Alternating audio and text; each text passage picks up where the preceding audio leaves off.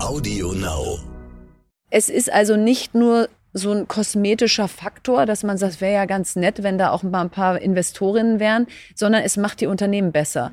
Und, und das ist mein Punkt. Es ist ein Business Case, Frauen zu haben, die gründen und investieren und nicht irgendwie nice to have. Die Boss. Macht ist weiblich. Hallo und guten Tag.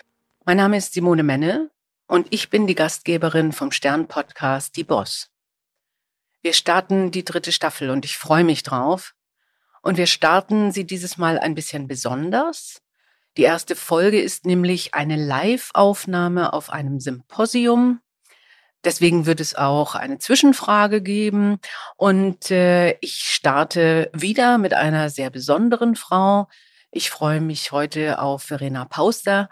Sie ist Gründerin, sie ist Unternehmerin, sie ist Autorin und äh, sie ähm, redet mit mir über Digitalisierung und Bildung, äh, über die Schwierigkeiten bei Gründerinnen und äh, über vieles mehr.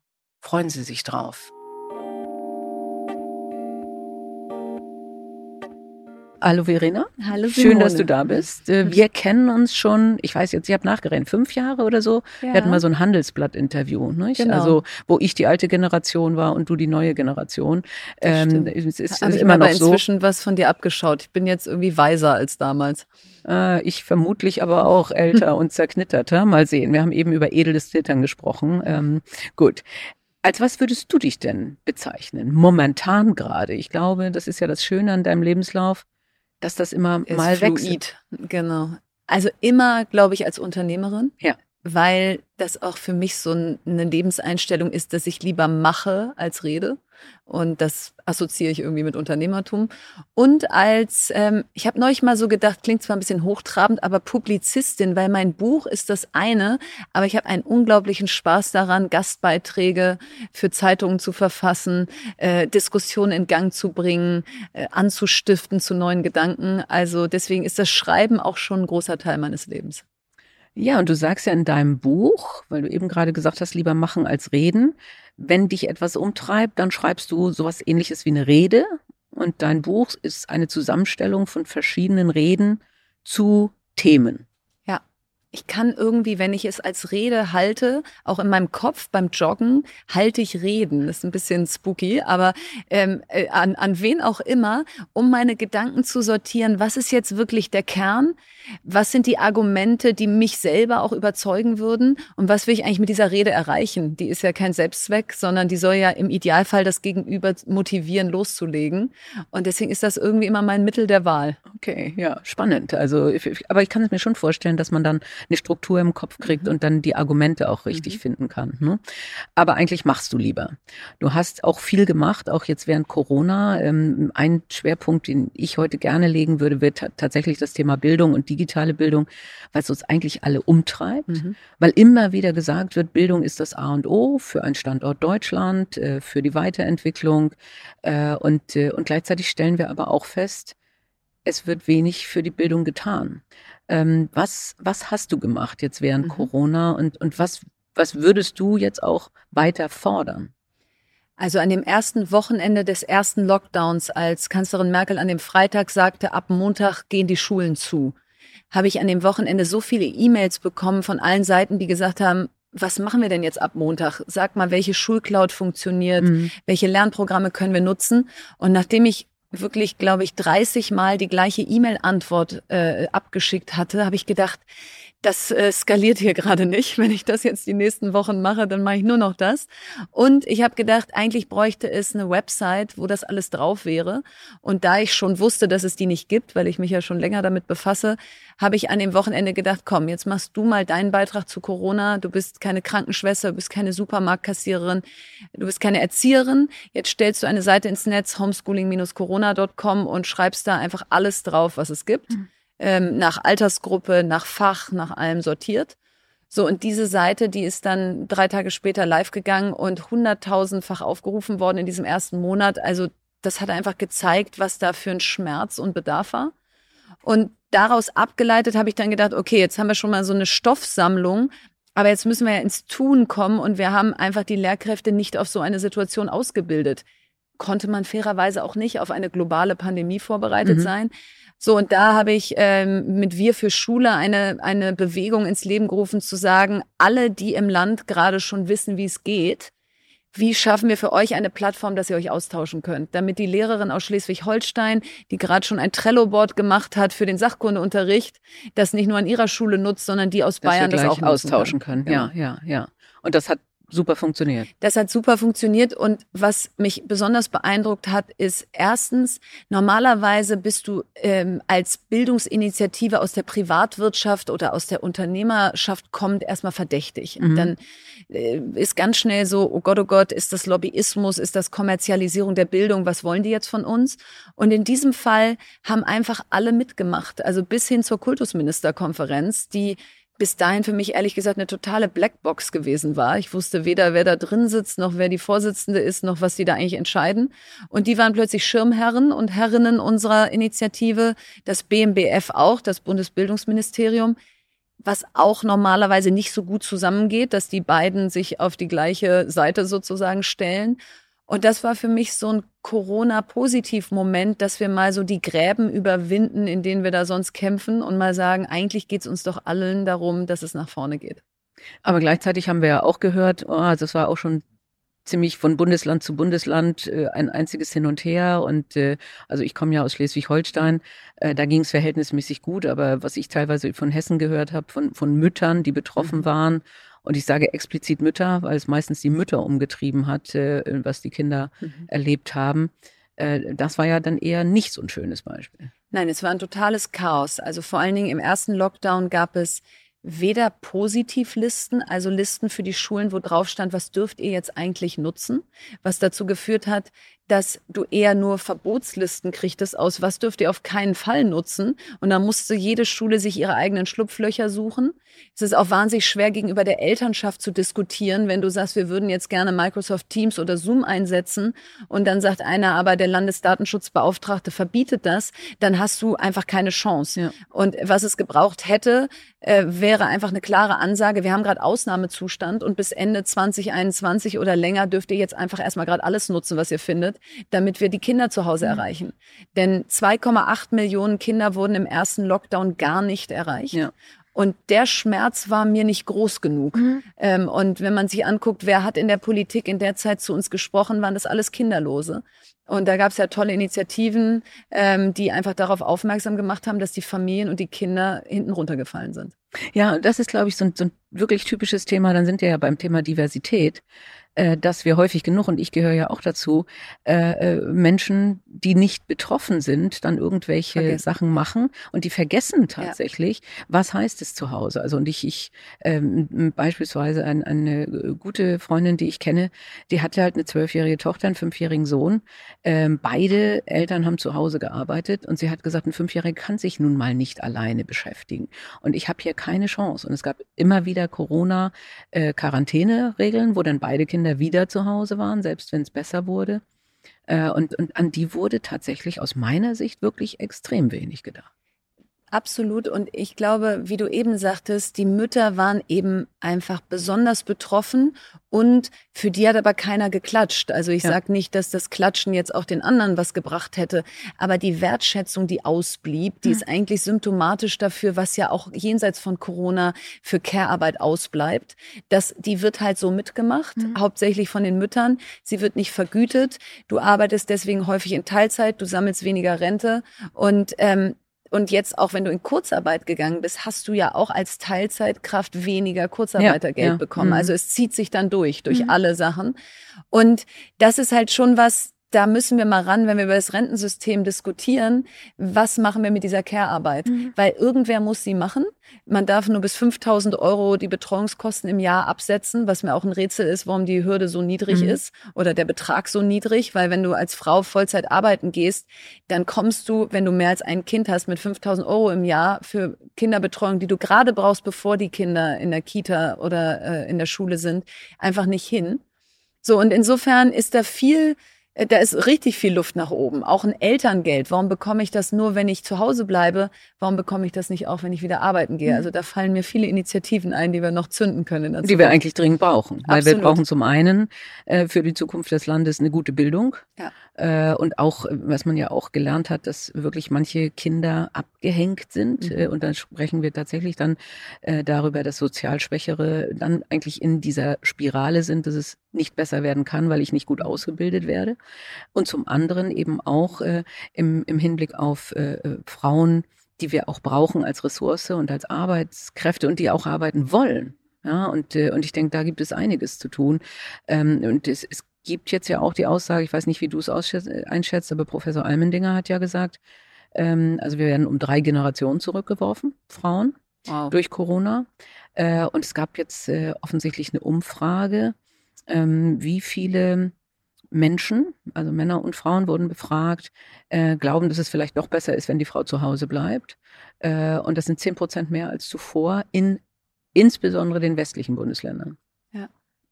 Und also wir machen Schritte zurück. Wir machen Schritte zurück und das siehst du auch. Äh, ich fand diesen äh, Kinofilm Die Unbeugsamen so toll mhm. und am Ende kommen ja auch die Fakten. Du guckst diesen Film und denkst, wow, was haben die da in den 70er, 80er Jahren den Weg für uns bereitet? Und am Ende des Films kommen die Fakten. Wir haben äh, weniger Frauen im Deutschen Bundestag denn jemals zuvor. Die Gender Pay Gap ist kein bisschen kleiner geworden. Wir haben nicht mehr Frauen in Führungsetagen. Im Gegenteil, die Zahl ist rückläufig in Corona gewesen. Die Gründerinnenquote verharrt bei 15 Prozent seit Jahren. Äh, also deswegen, als jetzt mal die Frauenquote kam und dann die Initiative Stay on Board, die ich mit äh, äh, durch den Bundestag gebracht habe, da hatte ich so das Gefühl, so, jetzt machen wir einfach auch mal einen Haken hinter Themen, über die wir seit Jahrzehnten reden, damit es jetzt hoffentlich mal wieder in die andere Richtung geht. Ja. Ja, die Unbeugsamen für die Zuhörerin. Ein super Film, können ja, wir wirklich nur wirklich. empfehlen, ja. äh, über Frauen in der Politik in den Anfangsjahren der Bundesrepublik, äh, äh die sich wirklich schlimme Sachen anhören mussten. Unglaublich, äh, ja. Allerdings hast du mir eben erzählt, äh, auch da hättest du Beispiele, die heute noch gültig sind. Ja, weil man redet ja immer so darüber, sind wir nicht eigentlich schon viel weiter, als wir jetzt bei so einem Gespräch oder bei anderen Gesprächen vermuten lassen. Und ich bin ja tendenziell auch, sagen wir mal, nicht zart beseitet. Mhm. Also wenn da ein komischer Spruch kommt, dann lege ich den nicht jedes Mal auf die Goldwaage und mhm. denke mir äh, einfach Durchzug und weiter.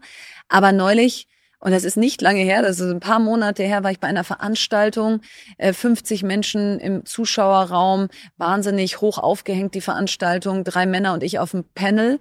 Und ich werde anmoderiert und der Moderator sagt, hier kommt eine Frau, die bohrt ganz dicke Bretter. Und da ruft der Gastgeber aus dem Zuschauerraum auf die Bühne, dafür ist sie aber ganz schön schlank. Ja. Und das sind dann schon so Momente, wo du einfach sprachlos innerlich bist, weil du denkst, ich kann ja jetzt nicht da hochgehen und sagen, sie sind aber ganz schön dick oder ich kann, ich kann jetzt nichts Cooles sagen und ich wünschte, es würde jetzt irgendein Mann aufstehen und sagen, sag mal, geht's noch? Mhm. Ähm, aber natürlich waren irgendwie alle wie vom Donner gerührt. So und solange es diese Momente noch gibt und die eben auch offensichtlich nicht äh, nur einige wenige sind, ja, glaube ich, kann man das schon noch ganz schön thematisieren. Also wir kämpfen weiter für die kritische kämpfen Masse weiter. an Frauen. Äh, aber apropos kämpfen für Frauen. Äh, als wir damals unser Interview hatten, hast du gesagt, ich bin keine Feministin. Bist du inzwischen Feministin? Ja, also okay. 100 Prozent. Und äh, okay. äh, eben habe ich dir ja im Vorgespräch gesagt, dass ich seitdem auch deutlich weiser geworden bin. Das ist fünf Jahre her. Und ich war auch mal gegen die Frauenquote. Mhm. Habe ja auch flammende Artikel geschrieben mit 29 oder so, wieso wir da ganz bestimmt keinen brauchen, der uns in die Vorstandsetagen reinführt und so. Und also wahrscheinlich ist es so die Weisheit des Alters, aber auch einfach, ja, ne, ne, ich habe richtig dazugelernt, ähm, auch was eben die Tatsache angeht, dass, du hast es damals so toll gesagt, eine Feministin ist für dich jemand, der möchte, dass Männer und Frauen die gleichen Chancen haben. So, und das ist im Kern das, wofür ich antrete, mhm. dass wir es zusammen machen, gleichberechtigt, auf Augenhöhe. Und äh, heute denke ich so, hoffentlich kommt dieses Interview nirgendwo mehr irgendwie groß vor, weil, äh, also ich bin nicht, äh, ist mir nicht peinlich, weil ich finde es ja gut, wenn man sich weiterentwickelt, aber ich finde es schon lustig, dass ich das mal gesagt habe. Ja, aber ich habe meine Meinung ja auch geändert. Ich habe ja. ja. auch du bist jetzt Beispiel, keine mehr, ja? Doch, doch, doch. Ich bin Feministin und auch für die Quote, aber ich habe ja auch lange gesagt, keine Quote bei Vorständen. Ja. Äh, bis Janina Kugel mich dann überzeugt hat, es gibt genug Frauen, die es können. Ja. Und warum sollte es es nicht geben? Und warum müssen wir weiter bei den 10 Prozent verharren? Äh, also das, äh, eine andere Sache hast du damals auch ausgeschlossen, dass du auf die Straße gehst. Da war ich damals ziemlich schockiert. Zum Demonstrieren. Zum ne? Demonstrieren, ja. ja. Also äh, und also da, da gab es auch noch kein Fridays for Future. Ähm, und würdest du heute für bestimmte Sachen auf die Straße gehen? Also vielleicht zwei Sachen dazu. Das eine ist, ich glaube, ich gehe digital die ganze Zeit auf die Straße. Mhm. Also ich glaube nicht, dass das heißt, dass ich mich nicht hinter Dinge stelle oder auch nicht große Bewegungen anführe, sondern in meiner Welt passieren sie eben eher digital. Man kämpft digital. Man ja. kämpft digital. Ähm, und das Zweite ist, und das finde ich schon interessant, wie geprägt du von deinem, äh, von deiner Herkunft, von deiner ähm, Sozialisierung als Kind und Jugendliche bist. Und als ich, ich bin jetzt 42, eben Jugendliche war, da gab es ähm, zum, ich weiß noch zum Beispiel eine Demo in unserer Stadt gegen Unternehmertum. Und meine Eltern sind beide Unternehmer. Und wenn man in so einer kleineren Stadt lebt und da kommt so eine Demo die Straße runter und sagt, enteignet X, Y und Z und so, dann, dann habe ich einfach gelernt als Kind, also demonstrieren, das muss man ja jetzt nicht machen. Mhm. So und genauso habe ich aber auch gelernt, was man wählt und was man nicht wählt und so weiter. Und das alles im Laufe deines Lebens so ein bisschen abzuschütteln und selber dich zu fragen, wer bist du eigentlich und was wirst du auch anders wählen und tun, ähm, ist tatsächlich ein längerer Weg, als man so denkt. Ich, ich bin inzwischen angekommen, aber ich gebe zu, dass mein natürlicher Reflex immer noch nicht ist, dass wenn auf der Straße demonstriert wird, dass ich denke, da muss ich hin. Ja. Ähm, also ich nehme es mir immer mehr vor und inzu, inzwischen bin ich natürlich mit meinen Kindern auch schon diverse Male bei Fridays for Future gewesen. Aber es ist noch nicht mein Natural Habitat. Es ist interessant. Ähm, also ähm, ich, äh, du sagst gerade, du kommst aus einer Unternehmerfamilie, du kommst aus man würde auch sagen, durchaus einer etablierten Familie. Mhm. Äh, bei mir ist es eher so, aber ich bin genauso sozialisiert. Also ich war mit meinem Vater auf dem Veneterplatz in Kiel, als, äh, als man gestreikt hat für den Sonnabend. Ja, Sonnabend bleibt der Papa zu Hause.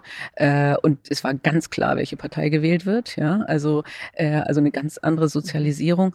War das für dich eine wenn du so sagst, eine Belastung. Ich, ist, du bist ja nicht nur aus einer Unternehmerfamilie, du bist auch aus einer Familie, die stark auch von Politikern geprägt wurde, mhm. in der Familie. Und das das wirkt sich ja irgendwie aus. War ja, das, das, eine Last oder eine, war das gut? Also erstmal war es natürlich eine wahnsinnig spannende Mischung. Mein Urgroßvater war Gustav Heinemann, den habe ich nicht mehr erlebt, aber meine Großmutter, mit der ich zeitlebens wahnsinnig eng war, war seine Tochter und natürlich unglaublich stolz auf ihren Vater und das, was er hinterlassen hat. Das heißt, die hat den am Leben gehalten, mhm. auch für uns Enkelkinder.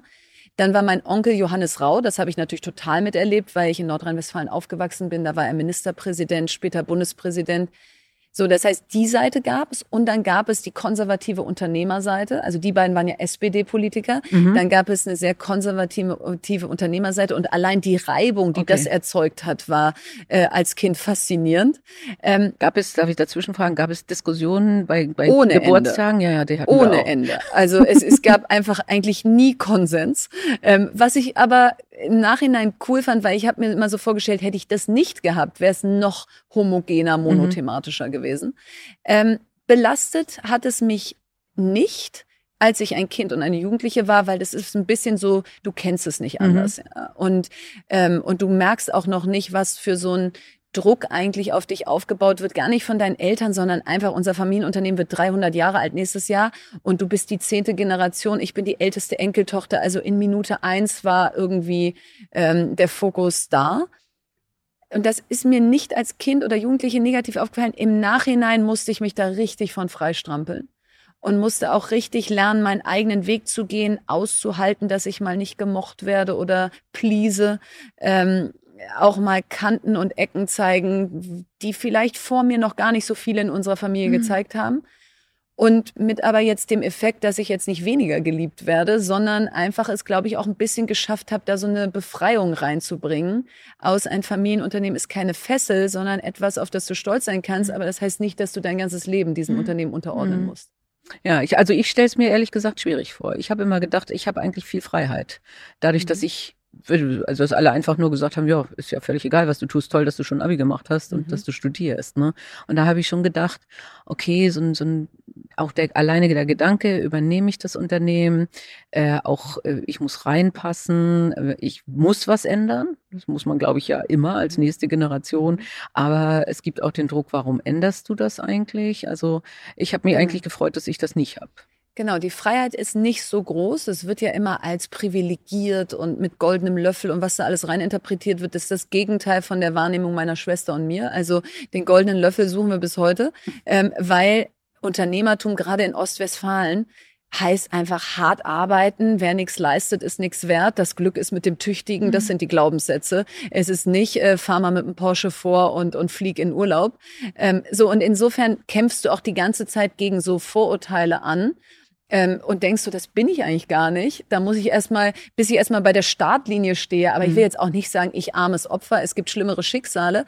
Aber was ich schon äh, gemerkt habe, ist ähm, dieses sich da freimachen, emanzipieren, das, das musst du irgendwann machen. Mhm. Weil wenn ich heute Familienunternehmer, Kinder in meinem Alter erlebe, die das noch nicht gemacht haben, die immer noch genau auf Linie ihrer Vater, ihres Vaters oder ihrer Mutter reden, dann denke ich so, wie schade, wann willst du anfangen, dein ja. eigenes Leben zu leben, mhm. ja? Du, du, du bist doch ein eigener Mensch, du musst doch eigene Träume haben. Und, und da bin ich immer ganz froh, dass meine Eltern eben auch wahnsinnig liebevoll sind und nicht gesagt haben, wenn du hier nicht spurst, dann bist du hier irgendwie nicht mehr Teil mhm. von uns. Mhm. Das hat es natürlich viel einfacher gemacht. Ja. Aber du bist zwischendrin auch mal grandios gescheitert. Aber richtig? hallo. Ja. Auf allen Ebenen. Auf allen Ebenen. Es, also ich denke, ganz wichtig, was wir häufiger auch besprechen in diesem Podcast, wie scheitert man äh, und wie geht man damit um, wie steht man wieder auf? Ja, weil ich glaube, jede Frau, jeder Mann hat zwischendrin Phasen, wo man denkt, oh Gott, was ist das jetzt? Ich, ich, das wie peinlich oder wie schrecklich oder, oder Existenzängste hat. Äh, und, und wenn man hört, das hat, ist anderen auch passiert und die haben es geschafft, da rauszukommen, ist das eine wichtige Botschaft. Also wie hast du es geschafft? Wie bist du gescheitert und wie bist du rausgekommen? Also ich bin sowohl auf der privaten als auch auf der beruflichen Ebene fast gleichzeitig gescheitert, was es dann zu so einem richtigen Knall gemacht hat. Ich habe das immer so in meinem Kopf auch als Bild noch, dass so dass du so ein Feld hast, was einfach brennt, da steigt noch so Rauch auf, da wächst nichts mehr. Es ist einfach einmal alles in Schutt und Asche gelegt. Also oh, das wow, war mein ja. Bild damals, ähm, dass ich so dachte, okay, jetzt äh, dann fangen wir mal wieder neu an, weil meine erste Ehe kaputt ging zeitgleich mit, dass meine erste Geschäftsidee in die Binsen ging und das ist beides für sich allein genommen natürlich eine große Herausforderung, auch eine unterschiedliche, weil die Geschäft, der geschäftliche Niedergang sozusagen ist gerade, wenn du aus einem Unternehmerhaushalt kommst, besonders schwer, weil du wolltest ja zeigen, dass du es auch selber kannst. Alleine kannst, ja. Du wolltest ja genau zeigen, dass du nicht den Trampelpfad hinterherläufst. Dann kriegst du es nicht hin. Und dann hast du natürlich erstmal wenig, äh, ja, du Arme, sondern eher so haben wir dir ja gleich gesagt. Und das so ein bisschen zu verarbeiten, erstens habe ich jetzt alle Erwartungen enttäuscht und kann ich es vielleicht auch gar nicht. Mhm. Also habe ich mich da hier vielleicht auch einfach zu groß gemacht und, äh, und, und ist es vielleicht ein Segen, dass ich irgendwann ein Unternehmen übernehmen kann, was es schon gibt, weil ich nicht in der Lage bin, ein eigenes aufzubauen. Also da waren schon viele Selbstzweifel äh, in der Phase da und auch noch in den Jahren danach. Und auf der privaten Ebene denkst du natürlich als Frau, die Vollzeit arbeitet, die damals zwei mini kleine Kinder hat. Ist es zu viel, was du hier gerade versuchst? Bin ich zu stark? Darf man so nicht sein? Mhm. Ähm, muss ich mich kleiner machen, also auf alle Ewigkeit, wird es so nicht funktionieren.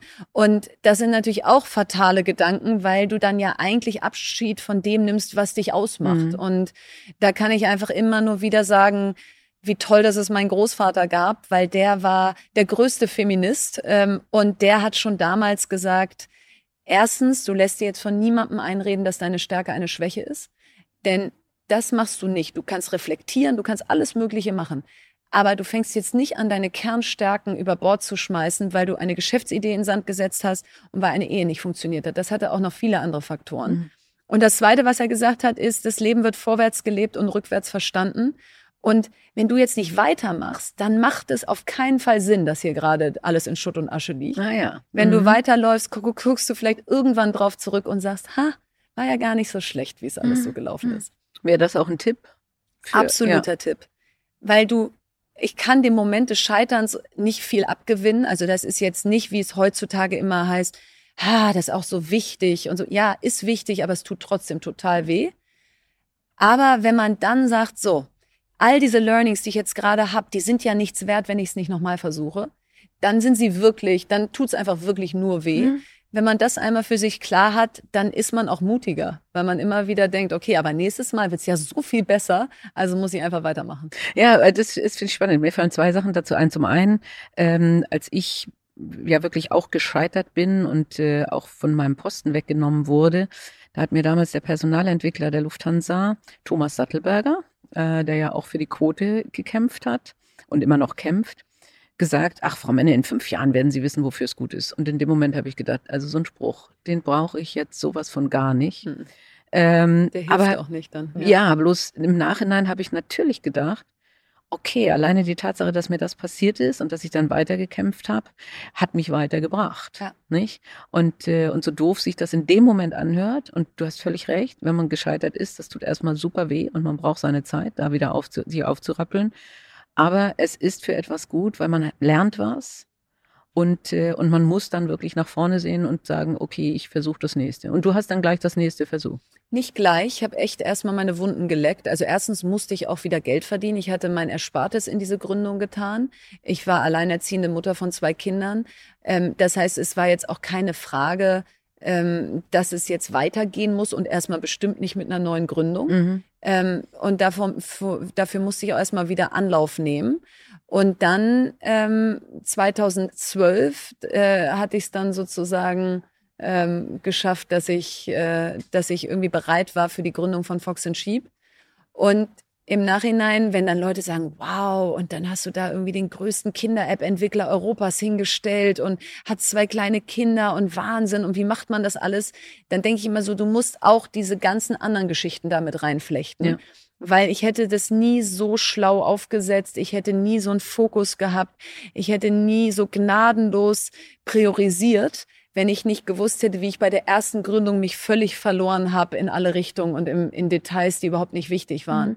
Also es ist sozusagen das Gesamtbild, was ja. du brauchst, um dann zu verstehen, warum man es dann irgendwann vermeintlich alles irgendwie von alleine geschafft mhm. hat. Und in dem Sinne sollte man auch wirklich sagen, das Hochjubeln von Scheitern ist dann, macht auch keinen Sinn. Das nicht? macht keinen Sinn. Du musst es aber mit besprechen. Ja. Also es bringt auch nichts, es zuzuhalten, weil als ich Anfang 20 war, da war ja Ann-Christine Achleitner schon Aufsichtsrätin, die hm. hat auch in St. Gallen studiert, die habe ich wahnsinnig bewundert.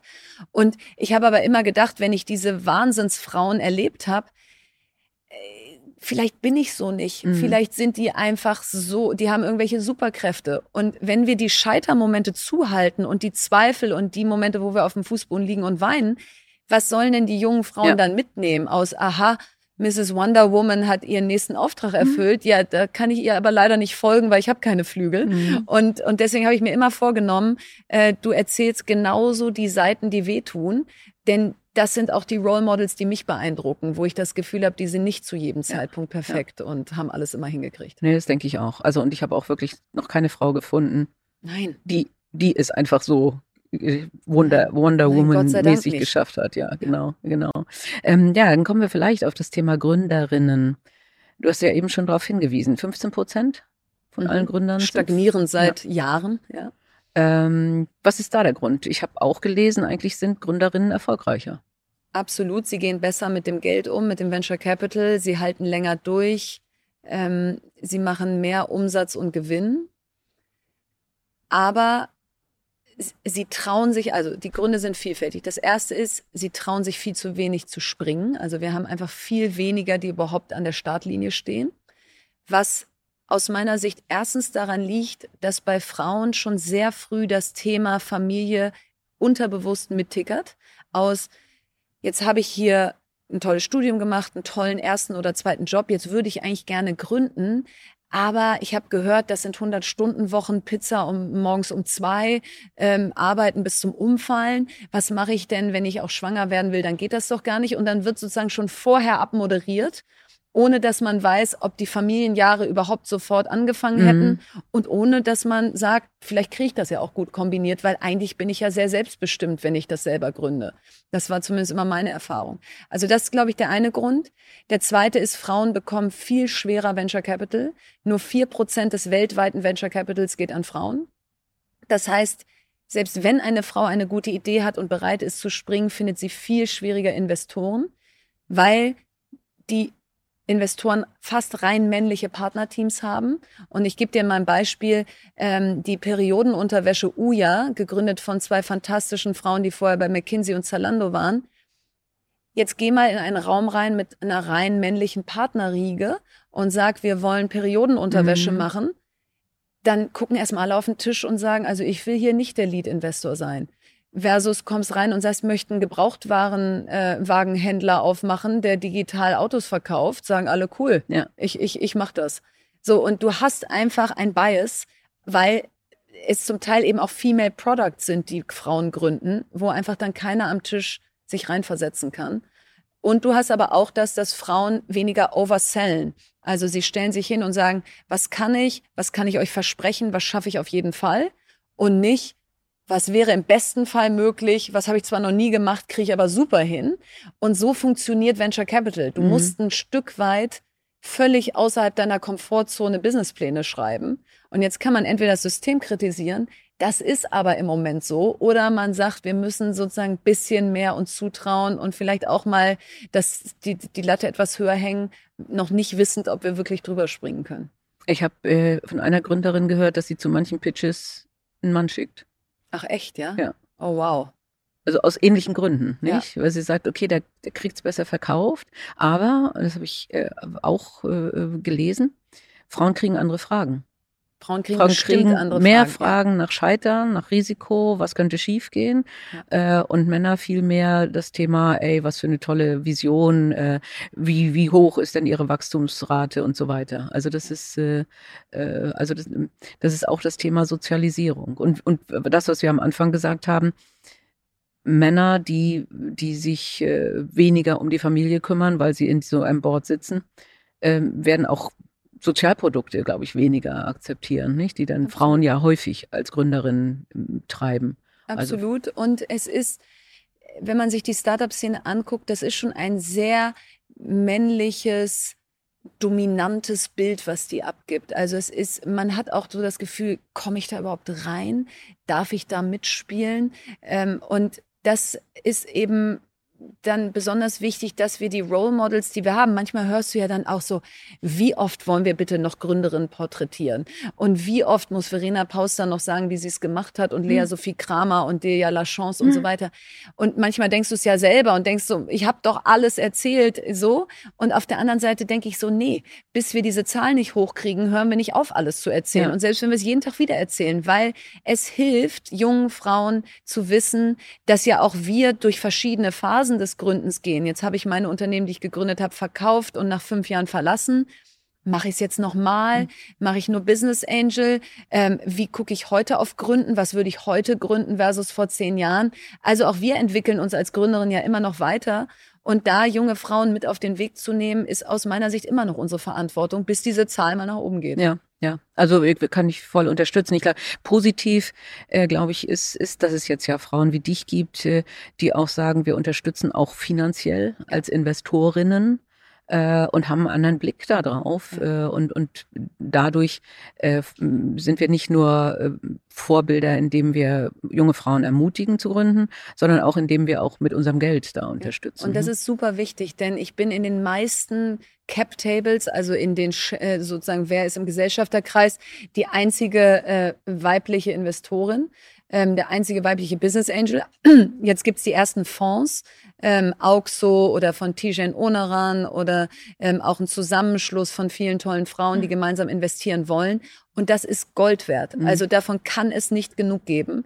Denn erstens investieren Frauen lieber in Frauen. Ähm, das heißt, wir haben einfach dann auch mehr Kapital.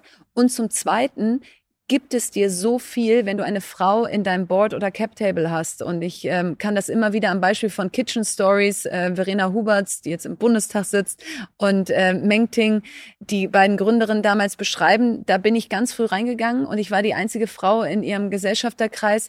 Und wie keine andere konnten wir uns in den entscheidenden Momenten austauschen und helfen. Und hätte es mich da nicht gegeben oder wären die beiden nicht Frauen gewesen, hätte sowohl mir als auch denen wirklich was gefehlt. Okay. Und es ist also nicht nur so ein kosmetischer Faktor, dass man sagt, wäre ja ganz nett, wenn da auch mal ein paar Investorinnen wären, sondern es macht die Unternehmen besser. Mhm. Und, und das ist mein Punkt. Es ist ein Business Case Frauen zu haben, die gründen und investieren und nicht irgendwie nice to have. Ja, ja, ja, auf keinen Fall. Es ist auf keinen Fall eine Gnade und Nein, wir, die Armen, wir unterstützen die oder sowas. Ne? Ja, oder ja. Mhm. wäre doch so schön mhm. und so. Mhm. Nee, es, ist, es kommen bessere Unternehmen dabei raus. Sehr gut.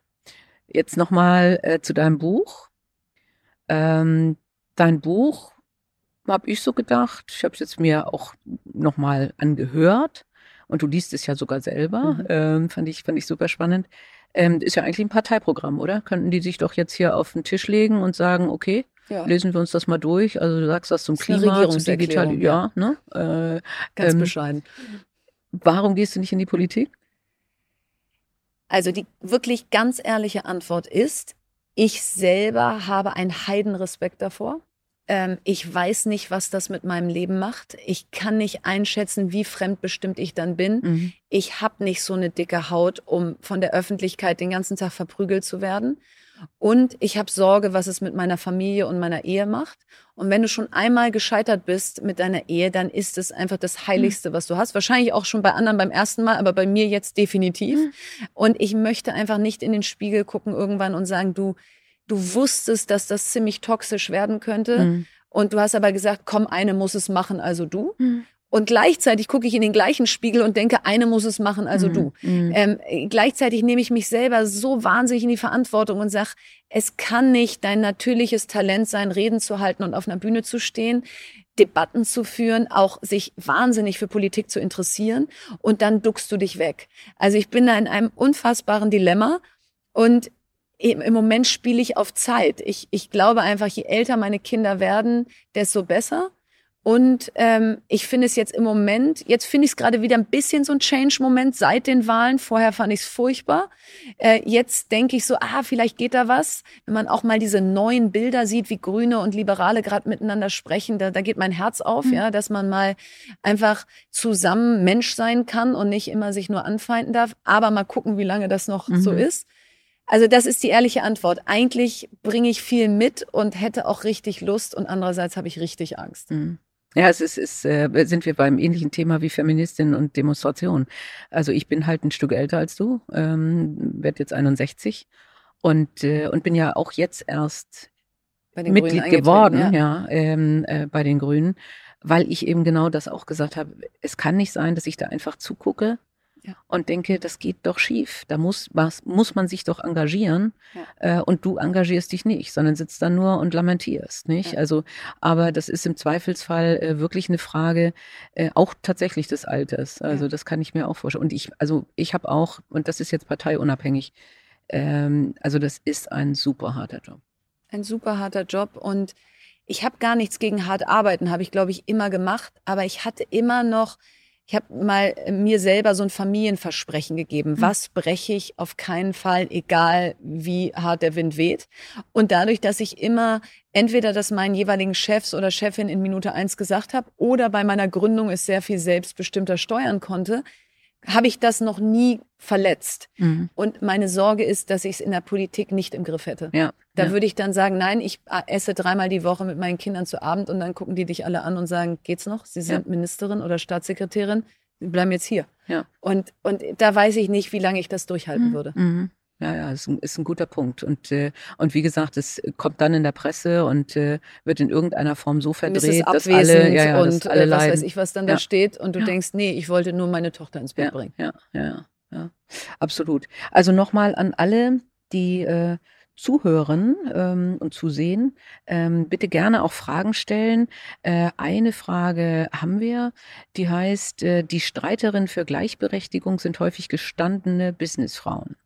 Warum stellen Frauen erst spät, in Fragezeichen in Klammern zu spät, fest, dass sie sich für die Gleichberechtigung einsetzen müssen und wie kann man die jüngeren Frauen früher erreichen, damit sie sich für sich und andere Frauen einsetzen?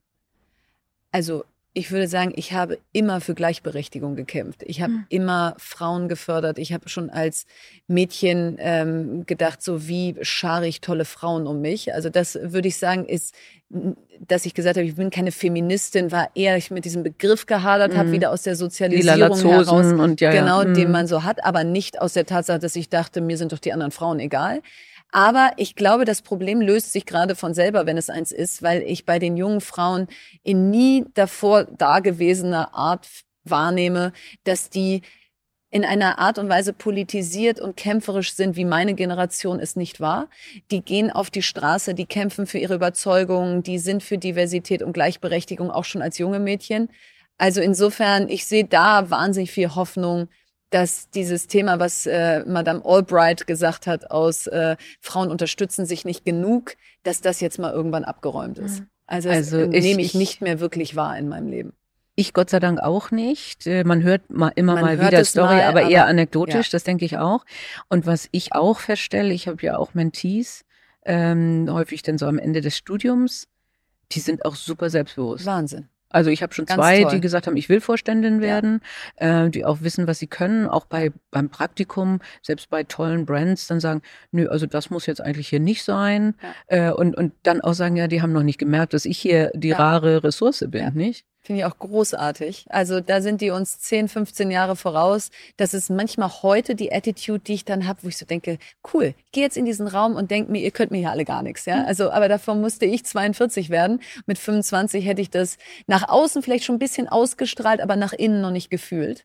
Und das ist bei denen jetzt anders. Ja, also ich denke, dass äh, ich merke das ganz viel, äh, dass man immer wirklich noch diese Zweifel hat. Äh, ich habe aber allerdings neulich mit einer Frau gesprochen, ähm, die wirklich auch gesagt hat, ich gehe jetzt als Vorbild auf die Bühne, ich spreche mit Frauen, eine Musikmanagerin und äh, die gleichzeitig aber auch gesagt hat, aber manchmal denke ich, du spielst das hier nur, du bist das gar nicht wirklich, du bist gar nicht so gut. Mhm. So, und das hört man ja leider auch viel von Frauen, dass die sich, also dieses, dieses Syndrom, äh, ich bin schlechter als das, was alle denken, wie ich bin. Ne? Aber das ist. Aber das haben die Jungen nicht mehr. Nee, das haben die Jungen nicht mehr und wir haben das noch. Also ich habe das auch noch in Momenten, dass wenn ich irgendwo hinkomme und jemand sagt, ah, guten Tag, Sie sind ja gerade überall, dann denke ich nicht, ah, was für ein nettes Kompliment, sondern dann denke ich so, ha, gehe ich dem auf den Keks? Ist es zu viel? Sollte ich mich mal wieder zurücknehmen? Also ich habe es bis heute, dass ich mir eben die negativen Kommentare mehr merke als die positiven.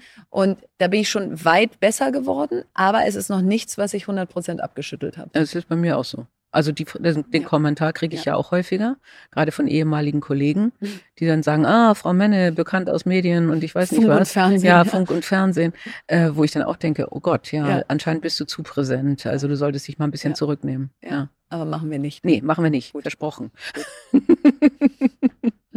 wir haben ja auch noch ähm, eine Frage, ähm, die ich immer stelle. Äh, du hast jetzt ein Buch geschrieben, Das neue Land. Wie heißt denn deine Biografie oder deine Autobiografie, wenn du 80 bist? Ich glaube, das Leben wird vorwärts gelebt und rückwärts verstanden. Es okay. war ein langer Titel für einen Cover, aber kriegt man da schon drauf? Weil mein Gefühl ist, dadurch, dass ich immer wieder mich in Sachen reinschmeiße, wo ich so denke, oh mein Gott, ja, warum musste das jetzt sein? Es war doch eigentlich alles gerade so kuschelig und schön.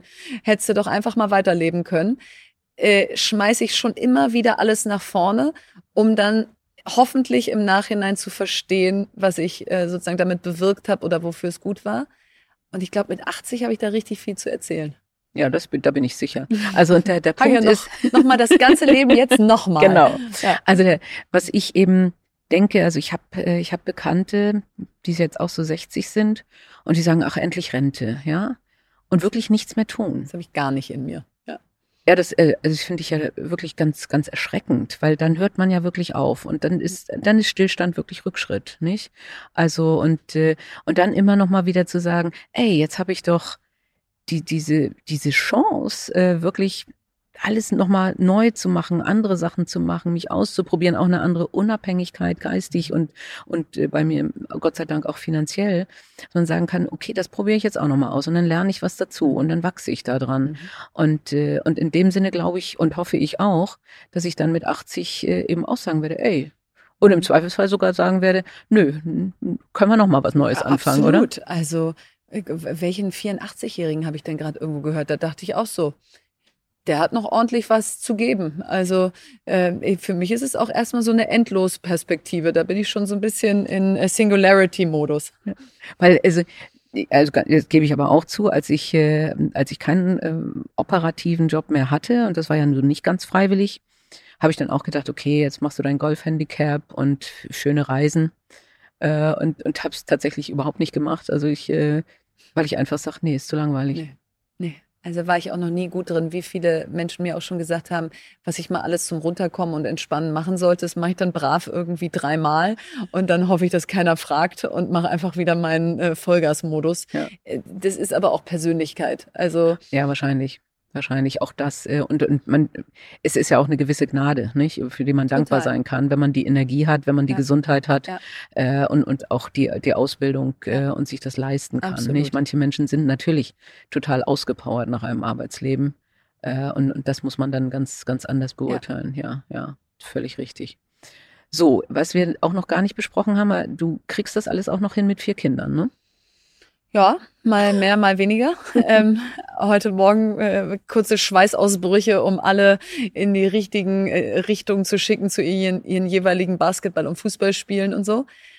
Doch, also mein, ich glaube, es sind zwei Sachen. Erstens, meine Mutter hat es mir selber vorgelebt. Ich glaube, daraus schöpfe ich ganz viel Kraft, dass ich in keiner Minute meines Lebens auf meine Kindheit zurückgucke und denke, wieso hat meine Mutter eigentlich immer gearbeitet? Sondern ich habe nur Bilder davon im Kopf, wie stolz ich auf sie war schon als Kind, wie ich mitgeholfen habe, wie ich dachte so, wow, was die alles schafft, was die alles macht.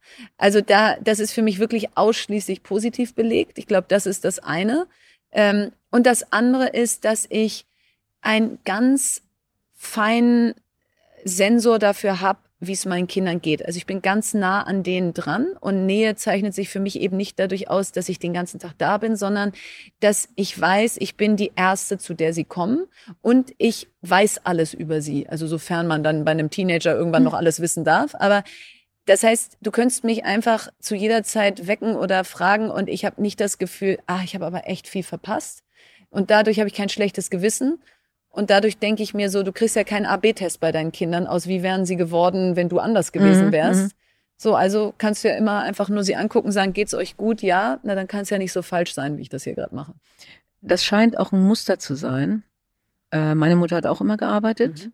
und ich höre das von vielen Frauen, die wirklich arbeiten, dass sie sagen, ich hatte ein gutes Vorbild in, in meiner Mutter. Ähm, und äh, es gibt ein ganz herrliches YouTube-Video von der Tochter von Belen Garijo, mhm. also die jetzt mhm. erste CEO im DAX. Mhm. Äh, die sagt, ich bin so froh, dass meine Mutter eine erfolgreiche Frau war, die immer gearbeitet hat. Ähm, und das können wir auch eigentlich allen Frauen nur mitgeben. Lasst euch kein schlechtes Gewissen einreden, weil die Kinder wachsen da dran eigentlich, nicht? Und, und, äh, und man ist ja trotzdem 100 Prozent die Mutter und liebevoll und, äh, und das hat ja nichts mit Zeit zu tun. Und wir haben ja auch noch auch viel modernere Väter heutzutage. Also mein Vater, äh, so liebevoll er war, so hands-off war er, ja. Also das, da war ganz klar, was er alles nicht mit uns macht. Und wenn ich jetzt mir heute meinen Mann, aber auch viele andere mhm. Männer im Freundeskreis angucke, das ist deren Selbstverständnis und Bedürfnis für ihre Kinder und ihre Familie da das zu stimmt. sein. Mhm. Und was ich eigentlich schade finde, ist, dass sie das so wenig gefragt werden, weil ähm, gerade gestern war so ein Fall, da war bei uns alles irgendwie schief und ich war nicht da und mein Mann hat das mit einer Selbstverständlichkeit alles gemacht und im Zweifel hätte ich das noch auf drei Podien in den nächsten Wochen verarbeiten können und sagen können, wie toll ich an dem Tag war.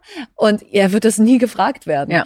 Und das ist, glaube ich, auch Teil des Ganzen. Wir müssen mal auch jetzt die, die, die, die, das Licht und die Kamera mehr zu den Vätern lenken und sagen, warum kriegen Frauen das heutzutage zum Teil auch so gut hin? Weil sie einfach fantastische Väter und Männer an ihrer Seite haben. Und, ähm, und das ist eben auch der Teil, warum ich es so gut hinkriege, weil ich eben das nicht alleine mache. Mhm. Ja, und, und ich denke, das ist auch eine Botschaft an Firmen, nicht? Äh, weil Männer stehen ja auch unter Druck. Aber ne? total. Männer, die dann sagen, okay, ich nehme jetzt Elternzeit äh, und zwar mehr als den einen Monat oder ja. so, nicht? Denn dann habe ich auch schon gehört von, von, einem jungen Mann, wo gesagt wurde, ich dachte, sie wollten hier noch Karriere machen. Ja. ja? Also und äh, und das ist natürlich auch Wahnsinn, weil natürlich haben Männer genauso das Bedürfnis, sich um die Familie zu kümmern. Ja. Es wurde ihnen bloß häufig abtrainiert, äh, im Sinne von, nee, das tut man aber nicht. Und da gibt es zum Beispiel in Österreich so einen tollen Kniff beim Elterngeld. Österreich sagt, du kriegst nur Elterngeld, wenn der Mann mindestens so viel Elternzeit macht. So, und wenn wir das in Deutschland hätten, dass sie sagen, diese zwei Monate, die sind verpflichtend dafür, dass du die zwölf überhaupt antreten ja. darfst und nicht add-on, dann steht eben der Mann nicht da und sagt, sondern sagt er, also das ist ja ganz klar, dass ich Elternzeit mache, ich weil muss, ja, ja. Äh, meine Frau Gesetzlich. möchte ja auch Elternzeit nehmen. Und im besten Fall nimmt man die zwei Monate und schraubt sie gleich hoch. dass man sagt, man muss mindestens vier machen als Mann, damit die Frau auch mindestens vier machen kann. Also das war meine Idee, ja. nicht, dass man auch wirklich sagt Parität, weil die Gefahr ja sonst besteht, also dass, dass die du, Geschlechter gegeneinander ausgespielt werden. Ja, ja, nicht? Also okay.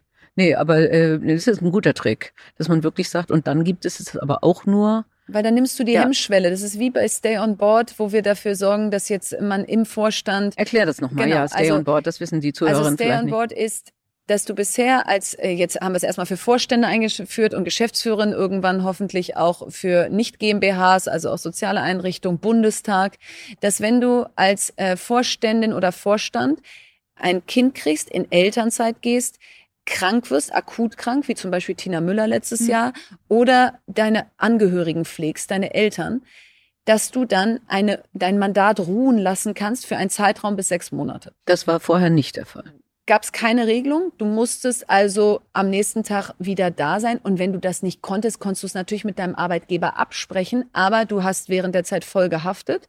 Und Prokuristen und diese ganzen Unterschriften und alles, wofür du zuständig bist, kannst du nicht an jemanden anders abgeben. So, und dieses, ähm, diesen Missstand sozusagen haben wir jetzt im Aktienrecht geändert ähm, und zusammen mit der Frauenquote durchgebracht, weil es eben dann auch dazu führt, dass wenn du im Vorstellungsgespräch sitzt als 38-jähriger Mann oder Frau für ein Vorstandsmandat, dann musst du nicht mehr sagen, und ähm, unsere Familienplanung ist noch nicht abgeschlossen und falls ich es noch irgendwie mhm. ein Kind kriegen, würde ich eventuell gerne, ja, dann sagt ja der andere so, oh Gott, oh Gott, mhm. ja, wie du es mhm. gerade beschriebst, mhm. ich glaube, wir nehmen einen anderen Vorstand. Ja. Versus wenn es einfach Stay on Board gibt und man sagt, ja, das muss ich hier erstmal gar nicht disclosen, weil es gibt dafür eine Regel, wenn es soweit ist dann werden einfach viel mehr, besonders auch Frauen sagen, ich traue mir das, glaube ich, zu. Mhm. Ich habe da nicht so viel Angst vor. Ich wollte eigentlich noch ein Kind kriegen oder meine Mutter ist schwer krank oder ich habe vielleicht irgendeine Krankheit selber, aber dafür gibt es dann eine gesetzliche Lösung. Da bin ich dann nicht odd one out. Mhm. Und darum ging es uns und deswegen finde ich das eine großartige Errungenschaft. Ja, und Kompliment. Und äh, in dem Sinne bist du ja na doch Politikerin, oder? Total. Außerparlamentarische Opposition habe ich mich da genannt. Nach dem Motto, äh, das stand nicht im Koalitionsvertrag. Aber SPD und CDU haben das zusammen durchgebracht. Grüne und FDP waren auch dafür. Es war auch eine seltene Einigkeit, die auch wahnsinnig Spaß gemacht hat, weil ich ja gar nicht die bin, die möchte, die mögen's nicht, die mögen's und dann spielen die mich womöglich am Ende gegeneinander aus, sondern es war wirklich, als das Gesetz durch den Bundestag ging, äh, von allen vier Parteien Rednerinnen und Redner am, äh, am, am Podium da im Bundestag, die gesagt haben, wie gut, dass es das jetzt gibt. Und dann dachte ich so, guck mal, für manche Themen ist einfach die Zeit dann auch reif und da sind dann Parteigrenzen auch mal egal. Aber wie geht man das an? Also ich hätte keine Idee, weil ähm, also man man denkt, das wäre gut, wenn es das gäbe, äh, die unmittelbar einleuchtend. Äh, aber wie komme ich denn jetzt überhaupt dazu, dass es ein Gesetzentwurf. Rufst mhm. du dann einfach über irgendeinen Politiker an und mhm. sagst, also mein Onkel war Johannes Rau und deswegen. Nein, nein, das interessiert genau gar keinen. Äh, sondern nee, auf LinkedIn habe ich das öffentlich gemacht, dass es diesen Missstand gibt. Daraufhin hat es wahnsinnig viele Kommentare gegeben, unter anderem von ganz vielen Juristen, Gesellschaftsrechtlern und Arbeitsrechtlern, Männern wie Frauen, die gesagt haben, ein unglaublicher Missstand ist tatsächlich so, geht gar nicht. Und dann habe ich gedacht, so jetzt suche ich mir eine divers zusammengestellte Gruppe aus Kanzleien, Männern, Frauen, Arbeitsrechtlern, Gesellschaftsrechtlern zusammen und frage die, ob die pro bono mit mir ein Eckpunktepapier erarbeiten, worüber reden wir hier überhaupt. Und dann haben die das gemacht, ähm, vier Seiten ähm, Juristendeutsch, aber verständlich.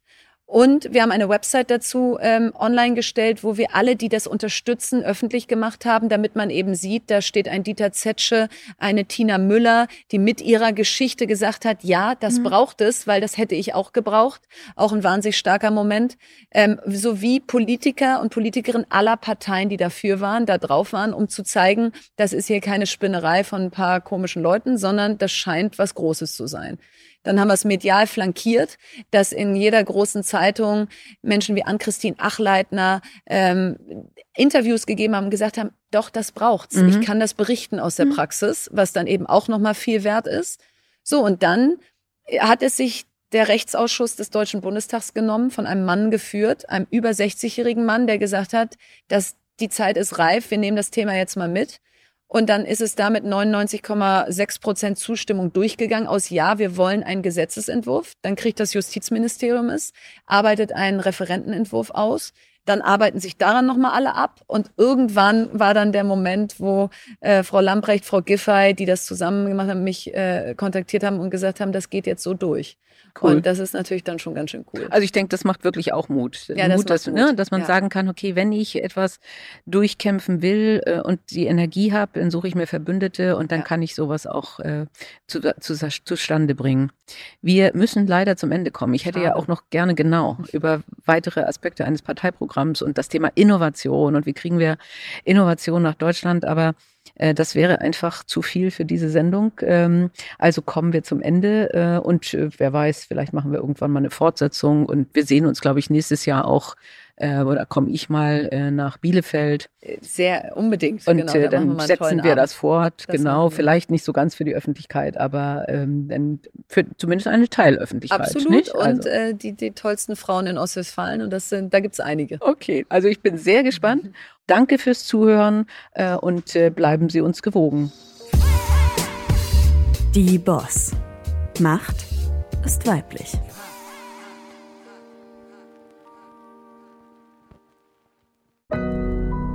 Audio Now.